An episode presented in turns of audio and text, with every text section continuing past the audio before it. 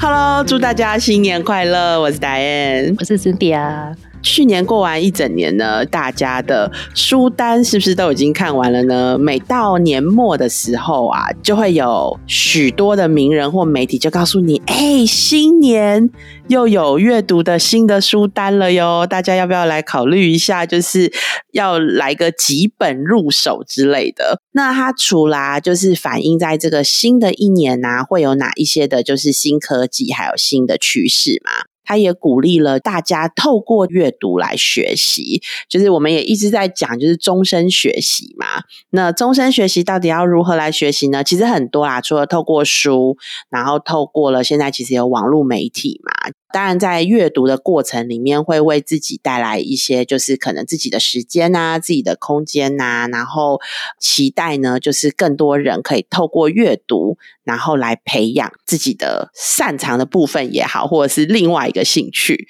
说实在话，我觉得心态一定跟我不一样，但是呢，其实呢，我是一个 不是那么爱阅读的人，从小就是这样。我基本上呢是有目的性的阅读，就是我今天真的想要寻求一个问题的答案，然后我就很爱去读，然后读完了之后呢，你就知道就很爱分享，就因为我爱说啦，然后呢，为了要说，你就得去读啦，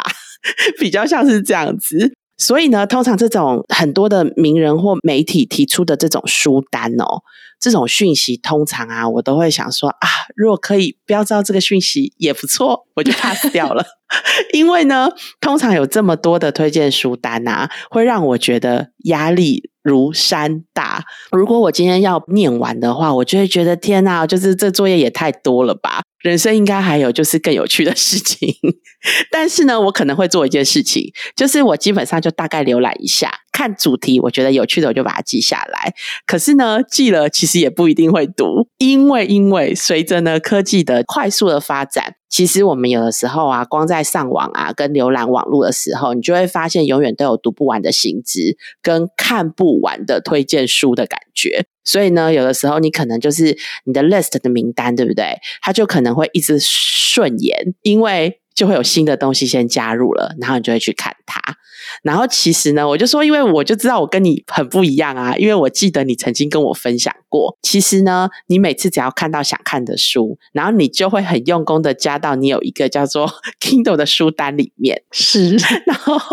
可是你有你提过，就是其实你的消化速度永远就追不上加书的清单的这个速度。同时，你在逛书店的时候啊，看到那种琳琅满目的这个满墙的书，都会有些 top one 到 top ten 嘛，这种推荐书，你也会常常被吸引，然后就觉得啊，好像就是应该要看一看的感觉。看着就是眼前这么多应该要看的书，然后呢，又有这种看不完的这种 Kindle 书单。我跟你讲，我个人是不会让这件事情发生在我身上，因为这压力太大了。但我知道你一直面临这种状况。你的人生真的还快乐吗？我跟你说，书店不能随便去哦！真的，我每一次去了之后呢，就会有很大的焦虑感，因为那个 top 片一直改啊。那我不看 top 片旁边又摆一大堆推荐书的时候，我就觉得说：天哪，看每一本都看起来好像很好看啊。然后你知道现在的，我觉得出版商也很厉害，他那个名字书名又取得很值得读，然后下面那个叙述有没有觉得说：对啊，这本书我一定要看啊，这好像很有用啊，这好像很有趣啊。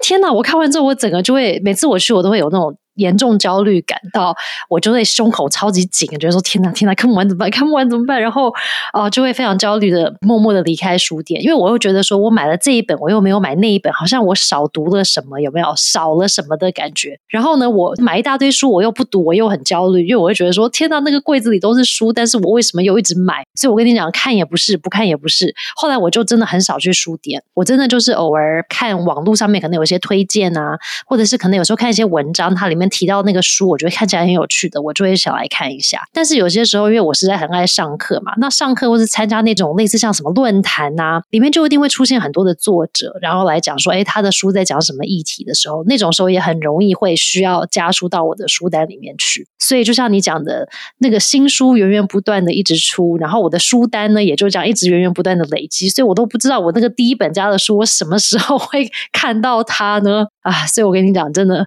焦虑感非常大，没有因为爱读书就变得快乐哦。现在不是都鼓励大家小孩要什么多看书啊，知识的泉源、智慧的来源有没有？读书让你更开心。有些时候我觉得并不是哦，读太多书越读越焦虑哦。啊，这其实就是我们今天的话题，是不是？大家都会觉得说，哎，我读书这件事情很好哦，我吸收知识、新知，不是一件很好的事吗？然后我们节目也常常推广大家这个关于这个活到老学到老嘛，终身都可以学不同的东西，是不是听起来很好呢？都有很多的动力呢？可是有没有很多朋友跟我一样，就会觉得说，我看越多的书，我反而越来越焦虑。我的人生为什么没有因为看很多书之后，学这么多有趣的知识之后，变得更快乐、更满足又更幸福呢？到底是为什么呢？好，这就是今天我们的主题：为什么我们总是好像读越多，但反而越焦虑？因为就像达燕开始讲的嘛，每一年我就会发现有很多这种什么成功的企业家啦、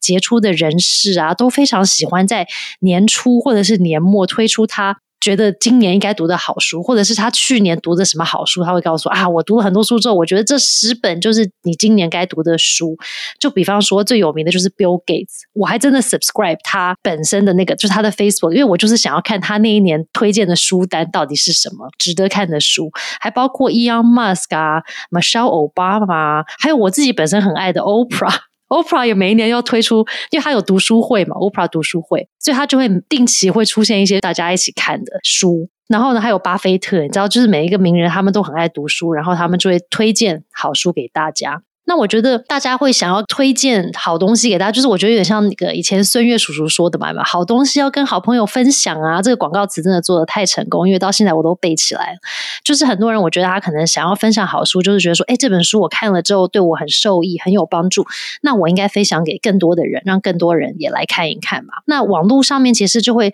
出现很多的书。也很有趣。那我觉得现在也出现很多的 YouTuber 会帮我们把一些好书有没有做资料整理啊，让你可以很快就了解它的一些重点啊。然后看完影片之后，你就仿佛读了这本书一样啊。可是呢，怎么看来看去，满满的这些有没有带读的清单之后，都会觉得是不是看书变得不是像乐趣，而是有点像在赶进度，觉得说，哎，好像我要一定要看完多少书，我一定要看很多书，我才在努力学习吗？那在网络上面，我们有看到一个文章啊，是来自南漂作家他写的一个文章。文章里面他提到低等勤奋陷阱，低等听起来你知道就不是那么好的事情。那到底什么是低等勤奋陷阱？那我们又要怎么来避免这件事情呢？这个南漂作家就这样说了，他就做了一个比喻，他就说他用跑步来比喻这个低等勤奋陷阱到底是什么。他说很多人呢会设定一个跑步的目标，哎，我现在很多人不是在风度跑吗？他就说：“对，最近很多人都把跑步设定为他的努力的目标，因为跑步的时候呢，其实是一件辛苦的事嘛，因为你可能要流汗，你可能会觉得很累。过程里面，因为你跑了一段时间，就会觉得说啊，我付出了好多的辛苦，有没有？我好努力哦，这样子我应该就会得到好的成果。”那但是呢，很多时候其实现实的状态其实是我们心里觉得说我好努力，然后我应该要得到好的结果，但是现实上其实是我们其实花了一大堆时间做了没有太大效果的事情，就浪费了时间的概念。好，觉得很有效，但其实没有干嘛。所以呢，他就说，那如果读书不是为了赶进度呢？而是为了要真的要学习跟精进我们的生活的时候该怎么办？那男票作家就建议了，他就说，其实我们不一定要把每一本我们看到的书都要读完哦。他说，其实我们可以跳过不必要的一些章节，然后几本书之间就是一次不要只看一本书，你可以在书之间这样来来回回的看。然后呢，如果书中有提到一些其他的书啦，或者是呢，你可以看一看这个作者他的一些 TED Talk 啊，所以呢，你就可以从这个看一本书去看其他的不同的资料，可以让你的阅读更广泛一点。那他说，其实要这样子看书，其实是不容易的，耶，就是好像你在做一份研究一样，有没有？其实他说是不容易的。看书其实是为了要让书里面的知识跟我们自己的生活有关，这样子这本书才是对我们有用的嘛。然后我们才能真的把书里面看到的内容融入在生活里面，然后融入在大脑里面的知识的系统里面。那我就在想啊，就看了这个南漂作家的这个文章之后，我就在想说，那我读来读去读这么多。焦虑又变很大的时候，会不会其实是因为我读了半天，我其实是想要看到改变？有没有？就想说我跑步，我就是说，哎，好累好累，我就是想要看到我腿很变很细，或者我什么变很瘦。可是他如果都没有呢？那我看书看了半天之后，我的人生也没有太大的改变。然后我本来想要改变的事情也没有改变，那我是不是因为这样子才这么焦虑呢？我特别喜欢，就是你刚刚提到看书啊，其实是可以跟自己的生活有连结。其实就跟我们在追剧一样，就是如果今天这个剧，然后或是这本书的内容，其实是可以呼应到生活上，就会想要应用看看。然后呢，把应用的这些你所累积到的经验。因为它跟你的生活做了连接，所以你就会觉得这本书是有帮助的。因为我自己真的觉得，我有时候在念书啊，或是看书，渐渐我不会整本看完，因为我发现，就是第一是要把一本书，然后从头看到尾念完，会让我就是回到那种以前在 K 书的压力。然后再来是，就是现在的记忆力真的不如从前，有的时候你看完，你真的就会忘记。所以，如果它跟我的生活比较没有连接的时候，那个东西真的就是看完，你好像就是眼睛进去了，但是你就不知道从哪里它就飞出来。焦虑是不是来自于就是读很多，然后没有看到改变？我其实是会觉得，如果今天是这个样子的话，我其实就不会想要去读它。可是，其实我觉得南漂作家有提到，我觉得就是那个意思是，就是其实读书跟教育其实我觉得很像，它其实不是立竿见影的。提到一个小故事，然后我觉得还蛮棒的。他说有一个学生就问师傅说：“读书到底有什么用呢？”然后那个师傅啊，就拿了一个有很多小洞的脏篮子。就请这个学生到河边，拿着这个很脏的篮子哦，去河边装水。那因为这个篮子有洞嘛，所以呢，就是学生就是装水回来的时候，那个一边走水就一边流，所以回来的时候剩下的水就已经不多了，然后徒劳无功。学生就很错愕啊，想说：哎，我问你的是读书有什么用？那你叫我拿脏篮子去装水，这到底跟读书又有什么关系呀？然后师傅啊，就请这个学生看看篮子。原来啊，就是这个篮子在他这个来回装水，然后走回来又漏水，然后再去装水又漏水。其实呢，这个篮子已经被洗得干干净净了。这个故事啊，其实是要告诉我们，读书其实就像是这样。可能常常你觉得读了花了时间了，好像。立即没有产生什么样的效果，像我自己就觉得啊，有一点目标导向，觉得读了一定就要帮我解决生活上的某些困难。如果他没有办法的话，我可能就没有耐性。他就说，读书就是你就不要期待，或是他一定可以马上帮助你做什么。或许你会觉得念了常常就徒劳无功，但是呢，我们的心，他在讲的是我们那个心，其实就跟这个篮子一样。我们读了越多次，或像辛迪亚刚刚讲的，你可能其实也有人帮你整理了像这一本书的东西，你可能自己先看了，然后又听听看别人的整理，几遍下来，其实在不知不觉当中啊，我们的心会被洗涤跟洗刷的干净。这个男漂作家就用这个故事来鼓励大家，就是可能一开始你没有什么感觉，但是千万不要放弃，就是我们要努力的做，因为呢，其实改变是需要时间的，而且很多时候啊，其实是这种潜移默化、慢慢的改变，这种是我们都不会发现的。所以我觉得那个焦虑听起来应该是来自于。类似像没有办法等待有没有？哎，就像那个棉花糖测试啊，有没有？有不是有个测试小朋友，你可不可以说吃棉花糖？对对对，我觉得现在的人不就是因为所有东西都得来太快、太容易了嘛，所以我们都会没有办法等待。都会觉得说，哎，现在马上嘛，所以我现在什么都要马上。所以我看书要看到改变，我也要马上。然后没有的时候，我就会觉得啊，焦虑、沮丧，因为觉得说，为什么没有？为什么没有？为什么没有改变？可能是因为这样。然后我觉得这次在看资料的时候，也让我想到另外一个，就是可能现在有的一个现象，就是为什么会越读越焦虑？另外一个原因是。现在有一个新的现象叫做 FOMO，叫做 Fear of Missing Out，错失恐惧。大家有没有听过这个？在这一次找资料的时候，然后你丢给我资讯，然后想说：哇，天哪，这又是什么新词？因为我跟你说，我这一次应该说我最近，然后因为工作的同事们越来越，你知道吗？越来越年轻嘛。对，随着一次的年龄越来越老，就是你会接触到越来越年轻的同事们，然后我就发现他们其实在讲的一些词。我跟你讲，都没听过。你知道什么叫中二吗？不知道啊，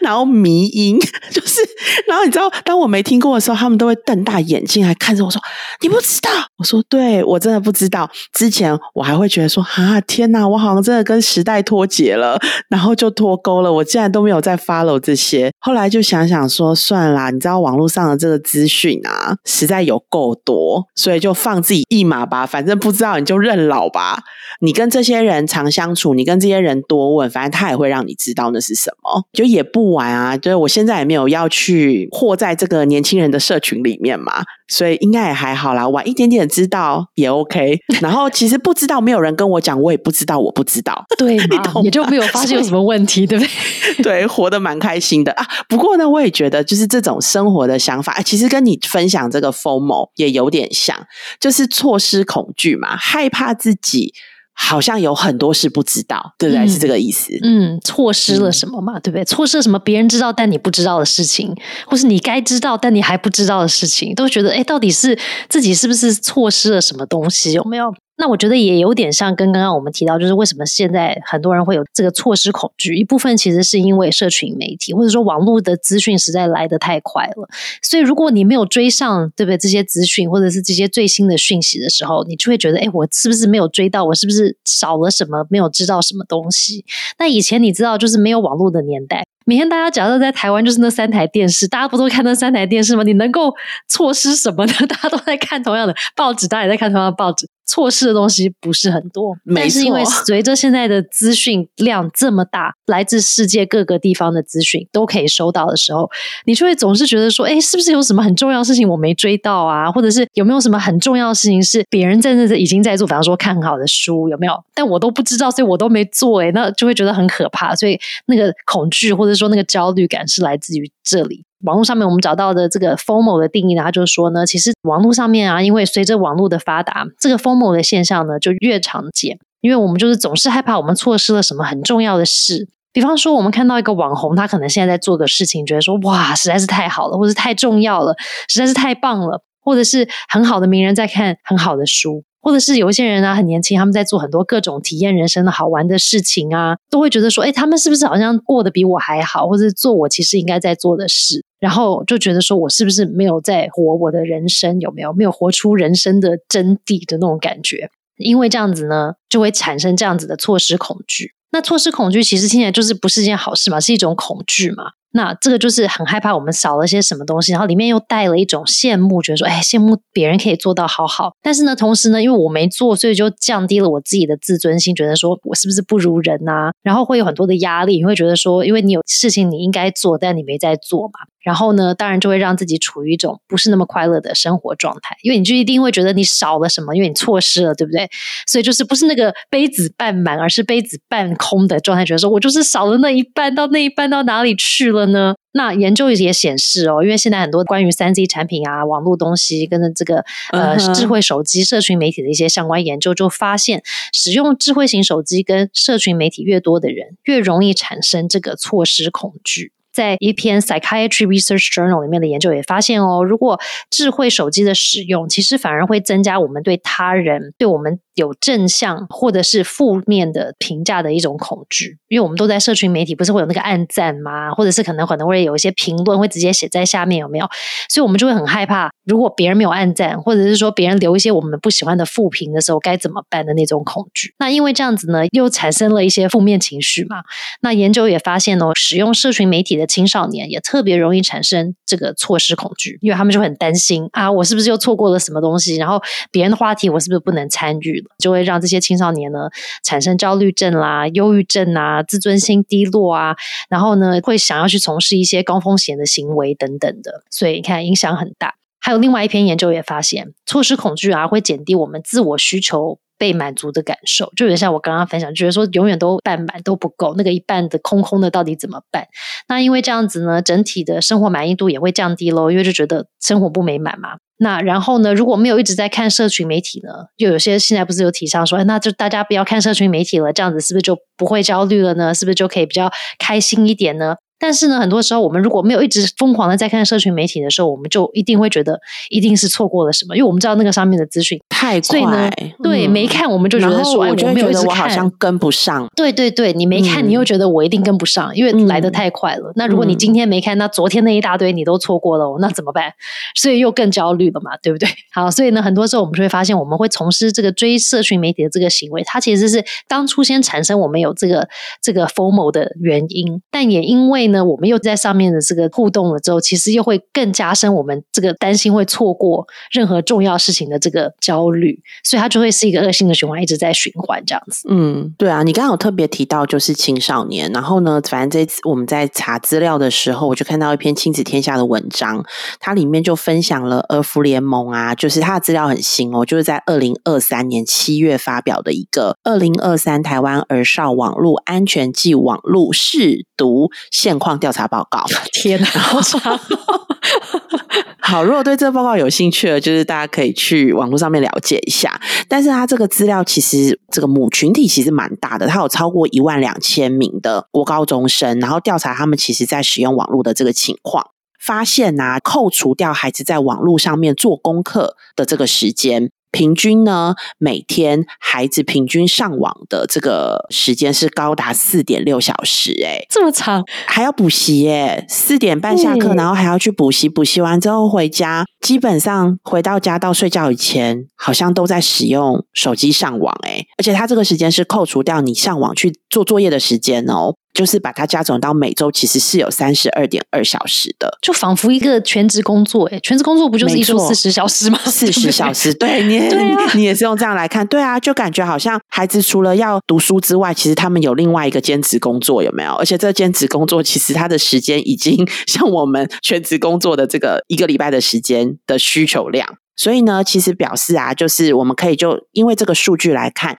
孩子其实在上课时间还有睡觉时间以外，基本上回家都是挂在网络上嘛。那大家一定就会好奇啊，那他们到底在网络上干嘛？网络上到底有什么是这么值得他们流连忘返的？然后花那么多时间，然后他们觉得在这边一定是得到满足或开心嘛？那他就说，第一就是看 YouTube，然后再来其实就是社交平台了。我本来以为还是打游戏什么的耶，其实不是，嗯嗯其实就是社交平台，就是你刚刚在嗯提到的、这个社交平台啊，因为现在社交平台太多了啦，就是最第一名就是 Instagram，然后再来是 Messenger，然后 Facebook，然后还有另外一个就是影音平台，就是抖音。我想大家就是之前其实也有一些人对这个平台有做过一些些的了解跟分享。然后呢，有过半哦，大家都是在用这些平台。那在这些平台做什么呢？似乎这些孩子都非常热衷，就是任何一件亲朋好友的动态，然后或者就是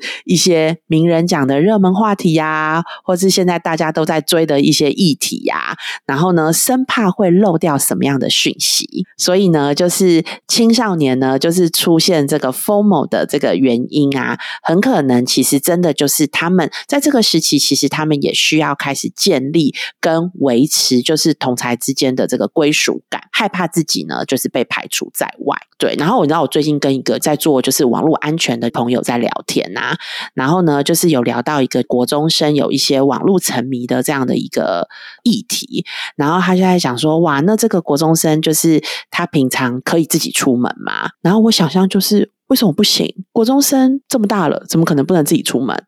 他说没有哦，很多的国中生啊，他其实是由家长接送的，就是从学校接到补习班，然后再去补习班接回来。然后他就说，这些国中生其实缺乏了跟同才的互动，因为其实在学校或在补习班其实就是学习嘛，你要真的跟同才互动没有，所以他就说，所以网络沉迷的几率就非常大、啊，因为他们会想要在网络上面。透过这个网络或透过社群平台来了解这个朋友的喜好，这个朋友都在 follow 什么，这个朋友喜欢什么，就是他是透过这样，所以网络上面的时间当然就会变很多。嗯，也可以了解很多爸爸妈妈不是都跟我来问我们有关于就是小孩三 C 成瘾该怎么办，有没有？最近我就真的随着我家小孩也进入青春期，我也发现越来越难怎么说 no。就小的时候我觉得很容易，有没有说啊，我们不能看那么多影片，我们不能看那么多电视，然后你当然也没手机，因为你不需要等等。可是我从我身边的很多朋友的经验就提到啊，他们就说，其实他们也想要把关，让小孩不要在这么小的时候，比方说国中，觉得可能不需要手机就不要手机啊，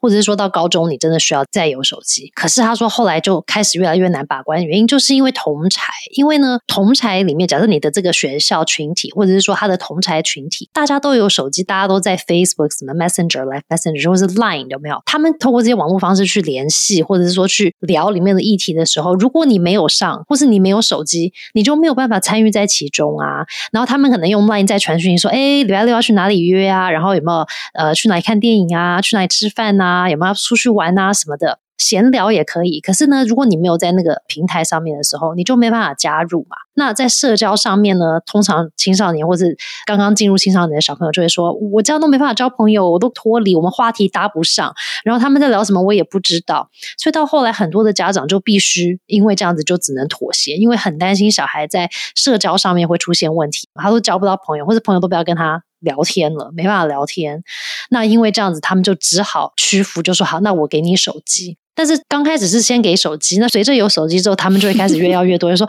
那我不能上 IG，那我朋友上 IG，那我都不能跟他看同样的东西，那怎么办？然后慢慢又开始放 IG，所以这个东西就很难去做控管了，有没有？所以我觉得随着小孩慢慢变大，家长们要来想说，哎，怎么样可以保护他们用这个社群媒体啦、三 C 产品啦？我觉得真的是越来越难了。我记得我们以前有提到，就是网络的原住民嘛，就其实现在的孩子就是一出生，这其实就是他们的世界，就是好像对家长来说，就是我们怎么避都避不了。但是如果他其实今天透过的这个手机，或是透过网络，他其实是在满足他某一些部分的需求，然后这其实对他们的生活也是便利的，寻找资料更方便。那其实我觉得家长应该都乐见，就是这样的东西对我们的生生活带来的帮助。我觉得，不管是我们今天谈到的书，或者是我们太依赖网络，如果其实是因为就是刚刚 Cynthia 就是提到的这个错失恐惧 FOMO 的话，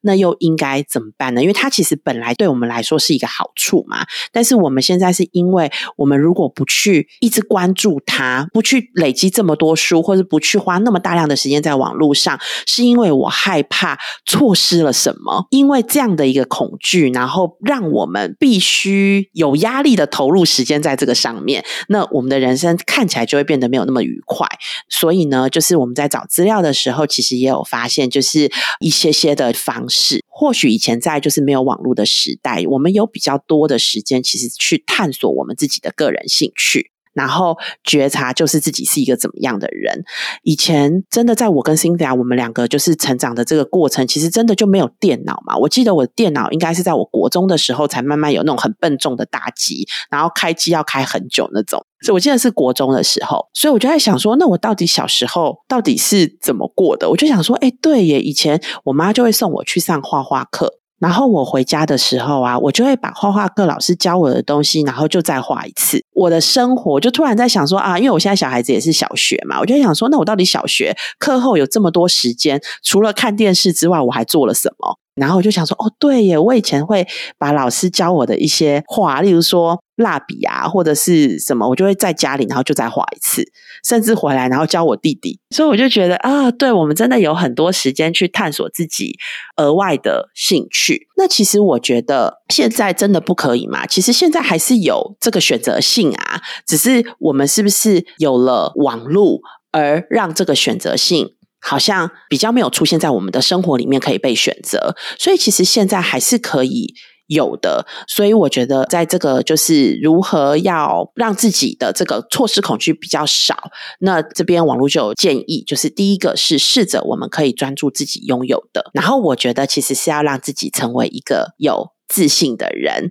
然后会让我们可以减少因为。错失什么而担心，有一点像是在一开始我不知道什么叫做中二，然后说到底什么是中二啊？群体里面的人就会瞪大眼睛看你说啊，这个你都不知道，然后我顿时就会觉得，对耶，我好像错失了什么啊，我好像真的太老了，然后我要在你们这群体里面，我好像不能这么老 Coco，就是这个思想好像非常的传统。但是后来自己想想想说，哎，这也没什么呀，因为其实我可能擅长的或我花的时间本来其实就不在这边，反而我还很感谢跟着这一群年轻人一起工作，然后他们可以告诉我，然后我不需要再自己花时间去研究。所以我觉得，其实我们可以就是专注在自己有的部分，而不是没有的部分。其实这是我跟新娘我们之前也有提到的，就是成为妈妈之后，我们真的觉得要学的东西太多了。可是我们可以专注在我们自己有的部分，不要一直聚焦在没有的部分。那反正这是我之前没有嘛，但是我现在知道你说了哦，那我就有了，就看到就是自己有获得的那个部分，然后让自己成为是一个比较自信的人。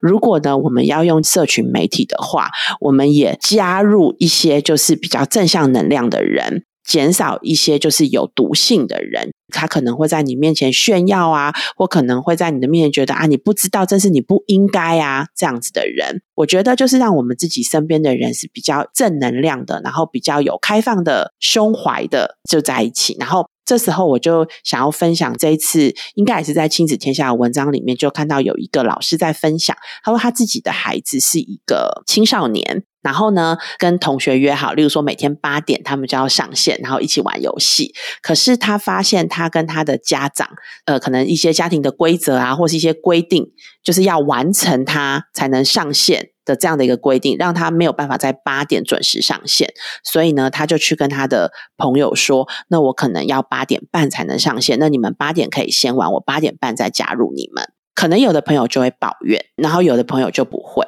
他的孩子就跟他讲，让他很 surprise。他孩子就说：“没有关系啊，就是如果今天。”我八点无法上线，八点半才上线，会让这些朋友觉得不 OK，然后不想要跟我玩的话，那也没有关系，因为他的朋友其实不是只有这一群，他在学校里面还有另外一群朋友，所以我觉得要建立不是只有在网络上面的群体，其实也是重要的。如果你在实际的生活当中也有满足你个人需求，因为像现在青少年就是同才需求嘛，也有满足这个同才需求的部分，他不一定要借由网络来满足他这一块的需求。这其实就讲到啦，实际的团体其实也可以帮助你减少一些措施的担心，或者是你如果透过实际的来满足你这个需求，就不一定需要透过网络上面。有的时候或许也可以来一个，就是社群媒体的排毒，就是暂时关闭那些让你会产生恐惧的社群平台，或者是你就是限制你自己。如果你没有办法关闭，那你就让你自己待在这个上面的时间就是越少越好，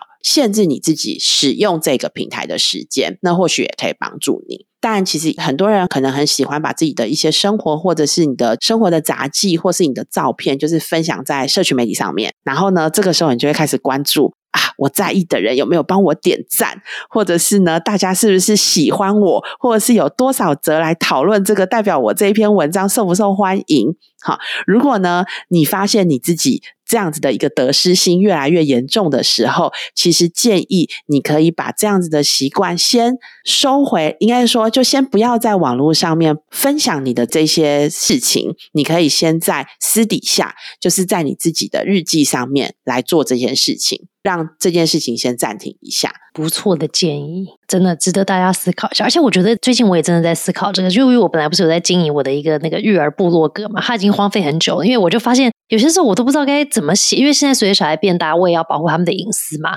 所以我也不能透过好像跟他们的生活互动的故事来分享。那我要多写我自己的，然后我会觉得说，那到底要写这么多吗？所以我最近也在思考，到底是该 怎么做。然后我也发现，真的会，因为你一旦公开，比方说文章发出去的时候，真的就会开始在意说，哎，那多少人给人点赞啊？他们到底喜不喜欢？有没有被转发啦？有没有什么引起什么大家的讨论啦？所以就会很在意这些事情，就会占据很大的时间。所以我最近也在想那这个是不是一个有效的时间使用的方法呢？值得思考的一些议题，到现在中年也在思考，所以青少年们或者说孩子们，真的也需要一些时间去想一想。这件事情，但我觉得一开始我们讲到书单，对不对？其实呢，阅读也是一个蛮好帮助自己可以离线跟离开社群媒体的一个好的方法。因为看书的时候，你没办法一直在划手机看社群媒体嘛。所以，如果真的是想要做一个就是社群媒体 detox 那种啊，短暂离开对社群媒体一段时间的时候，其实阅读也是蛮好的方法。因为那段时间你可以就是好好的看你的书。那当然，我最近也发现一个问题，就是我常常看书看看说，哎，我不懂这个是什么，我要查资料，我又要变成看拿手机来查资料了。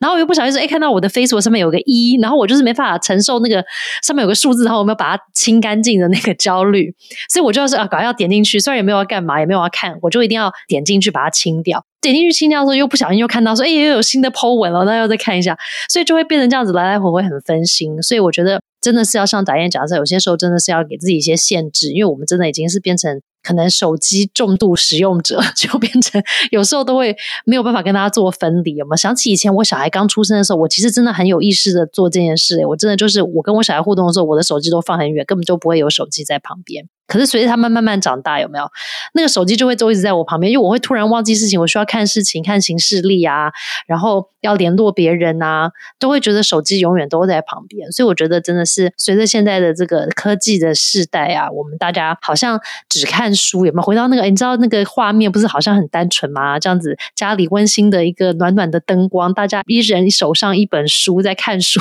那种温馨的画面应该已经很少在家庭里出现了哦。应该想一想，因为其实。有一个二零零九的一个英国研究就发现，阅读其实可以降低百分之六十八的压力值。你要想说，我们每天大家生存在压力如此大的有没有生活环境，各种的压力啊，比方说有工作压力啊、家庭压力、育儿压力、各种压力，对不对？或者说什么存在意识压力，这些压力很高。可是你看，阅读其实可以减低百分之六十八的压力值哦。然后它的效果其实比听音乐跟散步的效果还要来得好。然后也发现，其实我们只需要阅读六分钟的报纸、文章或者书，所以短短的一段时间，其实都可以稍微帮助我们舒缓我们的心率，跟缓解我们的肌肉的紧绷。阅读其实是一个蛮好的习惯，之外就是除了学习新知之外，它其实是可以帮助我们放松跟解压的。也有一些研究会发现说，时常阅读小说的人啊，其实会更容易有同理心，然后他们的社交技巧其实相对会比较好。然后呢，阅读其实也可以减缓认知能力的衰退，然后也可以减缓失智症的发生。所以你看，如果对一些长者，包括我自己步入中年，我开始也思考这些时候，其实阅读也可以帮助我们的认知能力可以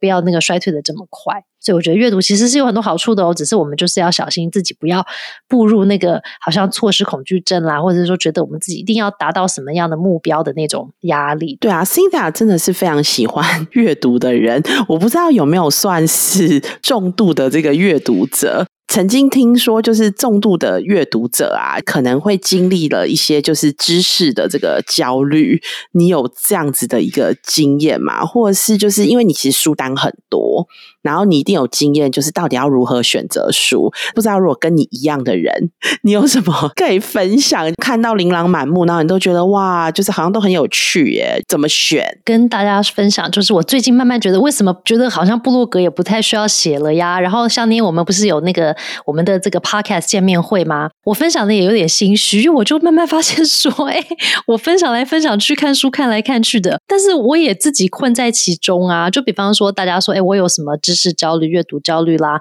或者是说 FOMO 啊，我自己都有哎。那我想，那我到底要分享什么？我也没解放，只能分享就是大家可能看到很光鲜亮丽的我们，或者是说啊，听 podcast 觉得说，哇，你看他读好多书，知识很多，然后人生好像都会运用这些知识哦。但是不一定，他可能是在我生活里的十分钟，我运用了这个知识，可是其他的那个十个小时，我可能都没办法用上。但是我没有办法讲这么满这么多嘛，对不对？告诉大家这么多，所以我觉得现在的分享比较像是大家不要觉得太焦虑，因为你觉得好像学很多跟知道很多事情的人，其实他们也在生活里面去试着去体验跟用上这些我们学的东西，因为要用上跟学上真的是很难，需要很多很多的练习。那像刚刚打印就问我说：“那我是不是重度阅读的？”我其实不是，因为我读书读得很慢，因为我也有种另外一种奇怪的。习惯就是我一旦开始一本书，除非它真的是难看到不得了呢，我就会很努力的想把它看完完整它。因为我曾经有一段时间就是会一直去买书，一直去买书，然后我每一个书就是看到大概三分之一，然后我就觉得说啊不是很好看，那我就换一本。所以我的桌上都会有一叠书，然后里面都有那个书签，都是在三分之一、三分之一的地方，然后书都永远没有看完。所以后来我就下定决心，觉得说我除非把这些都看完，不然我就不要再买书，或者说我这些书就算了，就让他去。但是从今天开始，我就是。买了什么书，我就要试着把它给看了，不然我就不要再买了嘛。因为就是累积太多书了。现在的因为这个新的期许，我就变得说好，我就没有办法看这么多书，因为我不知道为什么，我就是觉得我要把它看完。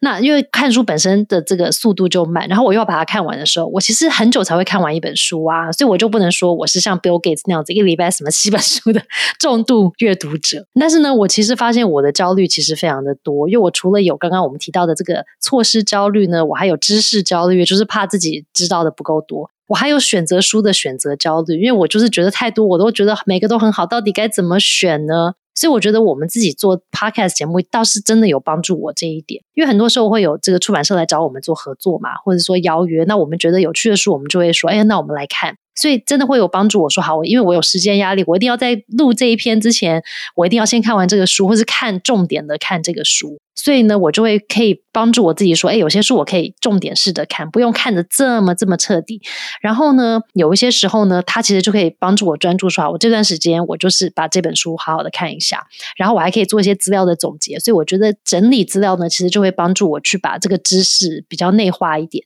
然后因为要做分享，我就不能只是把书的内容讲给大家听啊，我也要。讲一些说，哎，那我怎么返回到我自己的生活，或者是怎么样去运用在生活里面？可能有些方法等等的。所以我觉得这个过程呢，好像是帮助我去可以把这个知识更融入在生活里面一点。所以我觉得也就反馈到我们一开始提到的吧，就是说，哎，怎么样的阅读才是可能比较容易帮助自己学习的方式？我就发现说，真的，如果我们就只是读书读过去，然后我在生活里也没办法用到，或者是我也没有经过这个反思的过程，把它整理一下的时候，其实呢。读完就读完，我就忘记了，然后我就没有办法再把这些知识用到生活里。所以我觉得很多时候反而录节目，因为有时候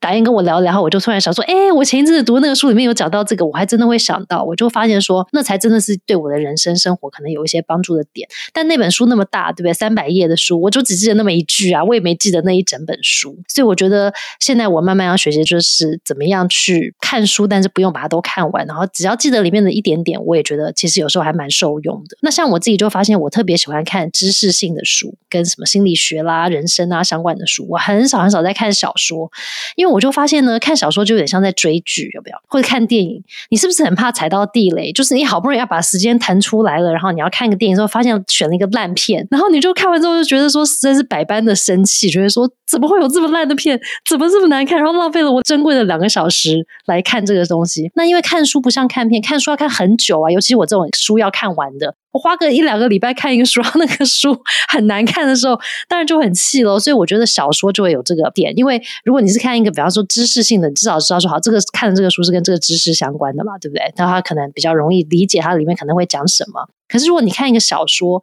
它可能是讲那种人生的故事啊，然后讲一个人的经历啊，可能很难看的时候，我就觉得我自己没办法承受那个 两个礼拜后他没有让我学习到什么，觉得说结局很糟的那个，我可能就不行，所以我就没办法看小说。但我自己真的发现了，有些时候我真的一天下来压力很大或者很累的时候，我现在以前我真的不会，因为我年轻时候真的不爱读书，就读书真的是我觉得是一种功课，就是说我该做对我好的事，因为像是维他命有没有？我不爱吃，但是我觉得他吃的对我好，所以我就乖乖吃。可是现在慢慢慢慢，我觉得是会发现读书有时候真的蛮好的，会帮助我调节，然后帮助我去整理一下自己的思绪。所以有时候我真的累到不行的一天之后，我还会说：“哎，我现在要坐下来读看书，看个十分钟。”所以我觉得最近是真的有发现，看书这件事情是会帮助我调节一下心情，所以其实是一个蛮好的改变。我觉得。我自己是觉得读书的习惯其实是需要被建立的。以前就觉得没有好好的建立这种读书的习惯。虽然说我妈妈买了整摞，就是整个书柜哦满满的书，然后其实她最生气的就是我们都没有要去看，因为我以前就是电视儿童嘛，所以就没有要去看。我记得我自己在婚前有一段时间，我反而跟你相反，我喜欢看小说。它就是有剧情的东西，但因为我个人又是一个比较没有耐性的人，所以有的时候其实我在前面看就觉得哇塞，这到底怎么有点看不下去了？我会先翻后面 看结局吗？看精不精彩，我大概不会直接看结局，但我会翻个就是倒数的一两章，然后先看看哦后面，因为通常在结局之前会有很精彩的事情发生，就这精彩事情发生值不值得我就是要耐着性子把它看完？对，但是也如你所说，其实看小说真的是需要一个很长时间，然后才能把这件事情做完。看小说是没有办法，就是看第一章，然后第五章、第七章这样子就没办法连起来嘛。通常看了八九章，只是让我又再有一些动机回来，耐着性子可以把它看完这样子。所以我现在哦，我现在真的有点汗颜呢。你知道，我觉得我在盘点 或是 review，我现在看的最多的书其实是童书，哎，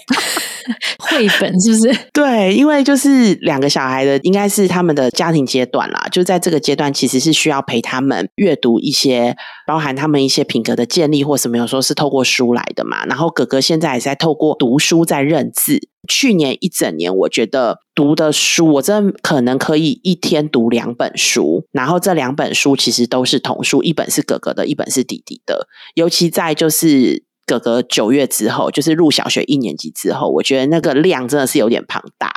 对，就每天就是跟小孩子一起念书。这一次要跟你聊，就是啊，天哪，要看书这件事，我想说，天啊，这件事情好像已经不在我的清单里了。但是真的想象，就是我以前在看小说那个时间，其实我真的也蛮怀念那个时候的个人时光。而且我这人看书有点古谋，就没有那个习惯，所以我有时候会是，例如说这本书真的很好看，吸引我，就是继续看下去。或是如果我真的不得不读的时候，有的时候确实是需要读一些工作相关的书，就是你必须要得到的，那这个也是会动机很强。但如果真的要再读一些就是什么心灵励志的书啊或什么的时候，我会找一个舒服的空间，我要让我的整体的环境都是舒适的，然后让我有那个心情，就是坐下来可以念书。现在我觉得就是除了真的跟生活必须要陪孩子一起念的书之外，再来其实最近会让我比较。多看的书就是跟 Cynthia 一样，因为我们有在做节目，然后有的时候必须要分享的内容，然后我们就需要去做一些了解，然后去看一些资料，然后甚至有时候要去看书，因为我觉得现在的记忆力真的不如从前，而且我喜欢看书的时候要做笔记，所以我其实会更希望就是如果有电子书的话，我就会把它下载到我的 iPad 里面。然后我就可以画重点、写笔记，这就是我最近如果真的有在看书的一些些的，就是小心得。然后也因为有了就是 iPad 可以画重点，然后写笔记，然后我觉得也可以比较用零散的时间去阅读它。但真的是，我真的要说，就是我觉得以现在的时间对我而言，要真的把一整本书从头到尾看完，我啦，我是比较没有那么有。这样的一个精神跟时间，还有我自己的习惯，就是我就会觉得，哎，我就看我自己喜欢的，然后跟我的生活有一点连结的，然后甚至可以一些话语或是一些段落，其实是可以帮助我生命或者是我的生活有一些些的对话。对啊，因为你想，我觉得现在的人真的不容易，因为真的时间真的有不够用的感觉。因为你看，工作占据一大段时间，假设是工作的人，对不对？然后家庭，比方说又要管理家庭啊，然后要，比方说照顾家庭，然后呢，再来就是如果家里有小孩的，还要照顾小孩，还有你看，像打还要伴读，有没有跟小孩一起读？然后读之外，其实还要跟小孩一起有精心时光啊。那我们还要像导演讲的，跟我的伴侣，我也要精心时光啊。然后我还有自我照顾时间的时光啊，对不对？所以你知道，一天二十四小时真的是不够用，我还要睡觉，我还要追剧，你知道，真的是不行诶所以真的要找到。那个阅读的时间，我觉得真的不容易。然后呢，我觉得有时候真的就是只能。中间，比方说像我都是常常都会运用我带小孩去上课的时候，有时候我有时候要去陪小孩去上课嘛，然后我就是趁他们在里面上课的时候，我就可以看一些书，或者是呢，有些时候可能就是真的就是在我还没有决定要开始开开电视看剧前，我就觉得说，哎，先看一下书好了，然后我看看可能就累了嘛，我就那天就不看剧了。但也是有些时候是太耗脑的书，我可能就是看一段之后，我就觉得说，哦，不行不行，我现在赶快要去追剧，因为我脑停不下来，我现在赶快去看剧，就反而时间拉更长，因为又看书又看剧。所以我觉得现在的人要是要培养这个常常在阅读的习惯的人，我觉得第一个是要时间真的多一点的人。就比方说你工作时间是比较固定、没那么长的啦，或者是甚至可能是呃自由业，就是时间比较弹性的人，我觉得比较容易可以建立比较长的时间的阅读时间。不然我觉得真的一般的上班族啊，然后有家庭的人，我觉得有时候真的是很难。除非你真的有这个很喜欢阅读的习惯，可能就是在周末，你觉得说别人可能去爬山的时间，你就坐在家里，有没有泡个茶、泡个咖啡，坐在那边看本书。所以我觉得这个阅读这件事情真的是一个看看见也有点见仁见智，看是不是属于每一个人他喜欢的这个时间吧。因为时间真的有要分配嘛。但是在思考要不要阅读的时候，其实我们就找到了一个名言来分享给大家，或许可以促使大家想想到底要不要来读书哦。那曾担任 HBO 这个热门影集《Game of Thrones》它的编剧的一个知名的小说家叫做 George R. R. Martin。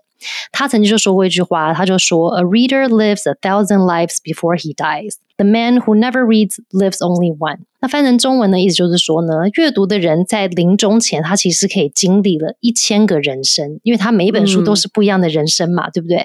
但是从不阅读的人呢，只经历过一个人生，因为就是自己的人生，就是我自己的人生。所以呢，我觉得，哎，这个听听也觉得真的很有道理啊，对不对？就是阅读的时候，其实在透过别人的故事，透别人的分享，可能我们就可以透过书序活出另外一个生命，或者是过另外一个人生。至少在那五分钟，你有过过另外一个人生。所以，或许大家在听完我们今天今天的分享之后，会觉得说，哎，书架上面有一本我很想看的书，可是都没看的，拿出来翻一下。然后，或许大家在看一看的过程，也会发现说，哎，这五分钟带来了一些疗愈，或者是带来了一些快乐，是在没有阅读之前没有的。所以，希望大家就看看啦，要读不读，我觉得其实都 OK 啦，只要开心就好了嘛，对不对？干嘛 干嘛那么焦虑呢？对，不要担心没有读，因为书真的太多了，你不用担心你错失恐惧，因为真的要错失的书真的太多了。不过看来书单上面那个，我真的大概只看过十本就已经不错了，好不好？所以大家也不要太焦虑。所以马汉小聊今天就聊到这里喽，下次见，下次见，拜拜，拜。